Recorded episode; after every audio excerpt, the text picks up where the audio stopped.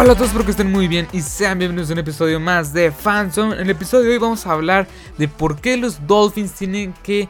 O sea, por qué los Dolphins pueden aspirar a postemporada. O, en su debido caso, por qué llegarían a postemporada. Bueno, vamos a empezar rápidamente. Dos razones principales. Las dos razones principales es porque no hay ningún equipo consolidado bien este, en esa división.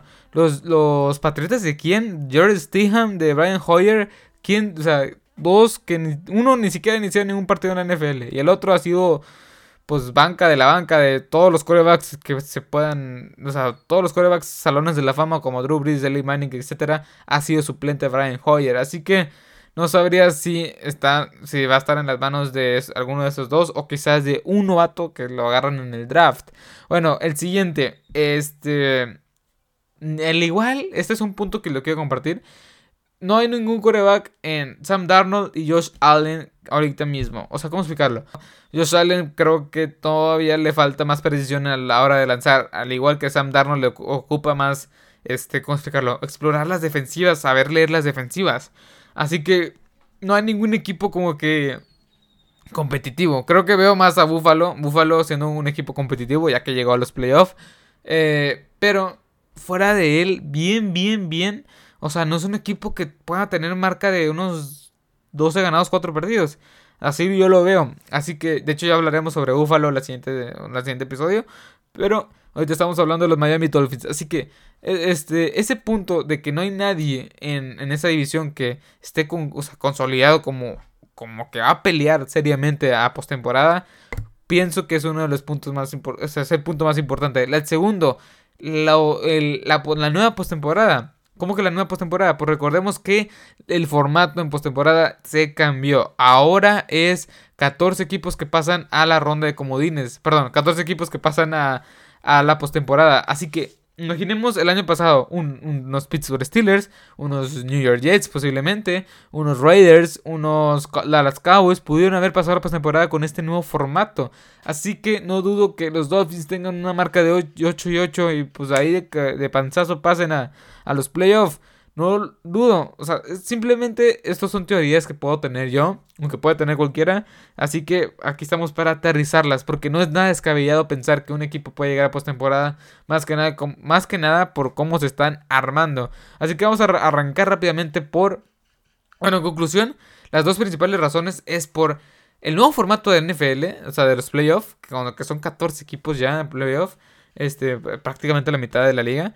Eh, y la segunda es este la otra es eh, ah, la división. No es tan competitiva como antes. No es ese no hay un rival a vencer. Pero bueno vamos rápidamente con Byron Jones uno de los agentes libres que trajeron uno de los de los pocos agentes libres que voy a hablar. Este voy a hablar de Byron Jones Jordan Howard Calvin Noy Shaq Lawson y este Manuel Ogba que creo que van a, van a ser los que van a tener más impacto en este equipo.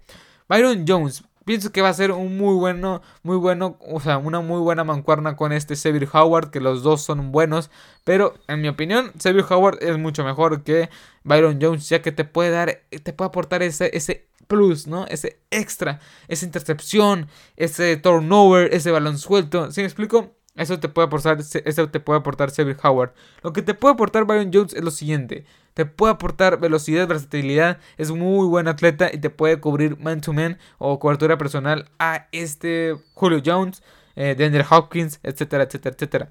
a Stephon Dix, que lo vas, te lo vas a encontrar ahí en, esa división. Eh, eh, te puede cubrir al mejor hombre, te lo puede neutralizar bastante bien. Y por el otro lado tendrías a Xavier Howard, que haría un buen, un buen trabajo con el segundo, o al revés, viceversa. La verdad me gusta mucho, me llama mucho la atención esta dupla de corners que creo que van a ser de lo mejor de la liga. Y más que nada porque Akib Talib, eh, Talib sigue en el roster de los Miami Dolphins. Así que cuidado, cuidado, cuidado con este, con esta secundaria que puede ser de lo mejor. Con un, con un safety bueno, con un Rashad Jones que creo que ya lo cortaron. Con un este. Un safety bueno, ¿no? Con experiencia o en el draft pienso que sería una secundaria de bastante respeto, de bastante, bastante respeto. Y también viene de la mano de Emmanuel Ogba y Shaq Lawson. Dos, este, Shaq Lawson, primera selección, bueno, no primera selección global, pero seleccionado primera ronda de los Buffalo Bills. Este, en el año 2016 y Emmanuel Ogba también seleccionado en ese año, pero por los Cleveland Browns en la segunda ronda. Los dos no se han terminado de consolidar como titulares de tiempo completo y pienso que los Dolphins le están dando esa, esa carga, no es esa carga, sino esa responsabilidad de ya ser titular y darte, o sea, darte este esa esa confianza, ¿no? De que lo vas a hacer bien. Porque los dos no han sido titulares, titulares, titulares. Así que pienso que con esa responsabilidad, con esa confianza que le están, que le están dando el equipo a estos dos jugadores, puede que sean los, los, siguientes, los siguientes Smith, los hermanos Smith de Green Bay. Que recordemos que pasó, o sea, pasó por mí, la verdad, no, pensé que esos Smith fueran a ser la sensación que fueron la temporada pasada, consolidándose como una dupla muy buena de cazamariscales. Este, tanto Preston Smith como Stadario Smith que terminaron con cerca de 25 sacks en conjunto. Así que imagínense cómo puede ser Emmanuel va de un lado, Shaq Lawson del otro y Christian Wilkins en el medio. La verdad me llama mucho la atención esta defensiva, cómo se está formando. Christian Wilkins de un lado, bueno, de en medio, Shaq Lawson del otro, eh, este Emmanuel va del otro lado de, ambos alas defensivas, eh, Byron Jones de un extremo y este Xavier Howard del otro extremo y Kyle Vanoy, ahí va el otro. Kyle Vanoy en el mero centro, como líder de la defensiva que creo que se va a consolidar. Porque recordemos que viene de un equipo de ganar, ganar, ganar y ganar. Como son, de los patriotas de, como son los Patriotas de Inglaterra. Pienso que se va, o sea, no es, tiene las mejores estadísticas. Pero yo pienso que Brian Flores, que también es coordinador ofensivo y head coach de estos Miami Dolphins, lo va a usar para todo, básicamente. Pass rush lanebacker eh, exterior, lanebacker medio. Creo que es muy versátil este Kyle Claro, claro, no tiene las super estadísticas, pero aporta bastante a la defensiva. Y tiene que aportar bastante, bastante a un equipo que es muy joven. Kyle no es, un, no es un jovencito, tiene 29 años de edad. Eso está claro. Pero sigue siendo bastante bueno, bastante competente. Me gusta mucho para un equipo que está armándose. Y esta es una buena base de jugadores, las que están trayendo. Kyle va a aportar explosividad, experiencia y sobre todo liderazgo. Liderazgo a una defensiva que es bastante joven, bastante joven. Así que pienso que va a ser, o sea, esta, va a ser una defensiva bastante, bastante que va, va a llamar la atención. Christian Wilkins, este, Manuel Ocpa de un extremo de la línea defensiva, Shaq Lawson del otro, Byron Jones de un corner, este, este, ah, ¿cómo se llamaba? Xavier Howard del otro corner y eh, Calvin en el centro como el middle linebacker. Jerome Baker, que también no se habla de él, también es un muy buen linebacker. Así que como que las piezas están juntando, las están trayendo, trayendo y me está gustando lo que estoy viendo. Por eso es que quise hacer este episodio. Pero bueno, vamos a hablar un poco sobre la ofensiva.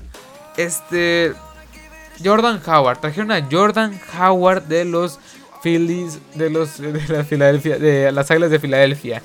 Recordemos que Jordan Howard no tuvo una super temporada, terminó con cerca de 500 yardas, pero también ese sistema, ya que el sistema de Filadelfia pues, usan cerca de 5 corredores en el roster, no es un sistema que usen un solo corredor, y eso fue parte de su descenso en productividad.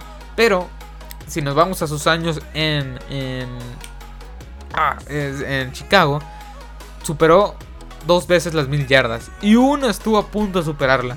Así que en sus tres años con Chicago superó las dos, o sea, dos veces las mil yardas. Y uno estuvo a 50 yardas de superarlo. Así que es un corredor muy poderoso. Un corredor de poder que te va a abrir. Que te va a abrir. Si no está abierto el hueco, él te lo va a abrir. La verdad me gusta mucho cómo corre Jordan Howard. Es un corredor que pasó desapercibido en el draft.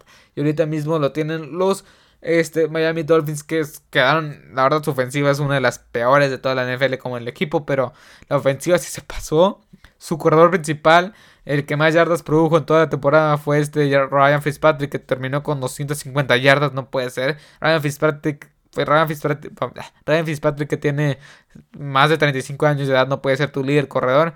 Así que Jordan Howard es una excelente adición. Ok, estos son los agentes libres que yo pienso que van a tener mayor impacto y que eran de suma necesidad. Este, en el draft, lo que tienen que agarrar en el draft rápidamente es Tua Bailoa. Se llama ese coreback futuro, esa cara de la, franquicia. Ese es el que ocupan. Tua Tagovailoa. No ocupa ni a Joe Burrow, ni a Justin Herbert. No, no, no. Tua Tagovailoa. Es el que se me hace que van a, a ganar, seguro. Este, más adelante haré mi mock draft. Pero yo pienso que deberían de agarrar un coreback. Si no es Joe Burrow o Tua Tagovailoa,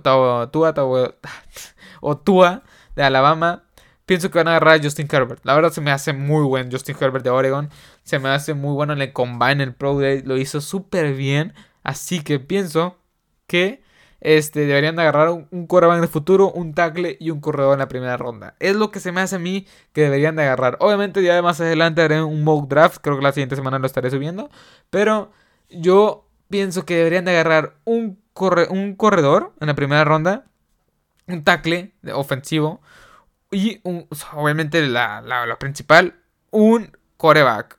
Tu coreback del futuro. Lo que viene siendo tu coreback del futuro. Lo que tu, cara de la franquicia.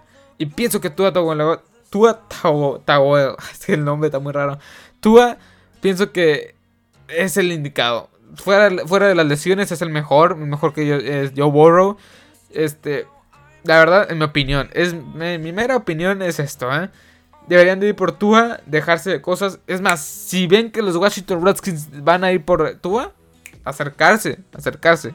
Este, que no sean egoístas los Washington Redskins, ya que tienen a Dwayne Haskins ahí en el, en el plantel y apenas están en su segundo año. Pero bueno, por estas razones, por la agencia libre que están tomando, que van por muy buen camino, que me gusta Byron Jones, la defensiva que está agarrando forma y la ofensiva que ya trajeron a Jordan Howard y que en el draft van a traer mucho más refuerzos, pienso que estos Miami Dolphins, bueno, eh, fuera de los jugadores, eh, lo de la división y lo de la, lo de la NFL postemporada, Pienso que esos Miami Dolphins pueden aspirar a postemporada, inclusive meterse. Suena muy arriesgado mi, comentario, pero pienso que es verdad. Y mis fundamentos, si te pones a analizar, tu persona que está escuchando esto y se está quedando ya hasta el último hasta el final del video, tú que estás escuchando esto, créeme, o sea, tú, o sea, te, puedo hacer cambiar de opinión, ¿eh? Porque la verdad, los fundamentos, yo pienso que yo pienso que deberían de. Yo pienso que sí podrían llegar a postemporada. ¿Por qué no? ¿Por qué no? Con un coach como Brian Flores, como coreback Toba Tagovailoa o Justin Herbert, cualquiera de los dos se me hace muy bueno. Ya que están trayendo elementos importantes a un equipo que se me está. O sea, la verdad, está agarrando forma. Está agarrando forma y aguas con los Miami Dolphins. Aguas. Pero bueno, mi opinión y nada más. Este, y nada más que decir. Estaré subiendo eh, otro podcast, otro, otro, episodio en esta semana. Porque esta semana está muy cargada. Más que nada porque hay que ver cómo se reforzaron los equipos en, esta, en este receso de temporada. Bueno, en esta agencia libre. Nada más que mencionar, espero que les haya gustado este episodio. Síganme en mis redes sociales, Marcelo Lozada Cal en Instagram, Marcelo Lozada en, en Facebook, en la página oficial de Fanzone. Ahí, les, está, les estará apareciendo el logo de Fanzone.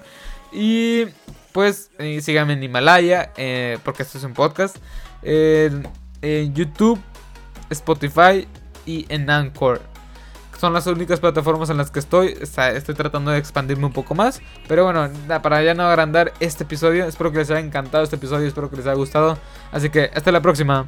Adiós.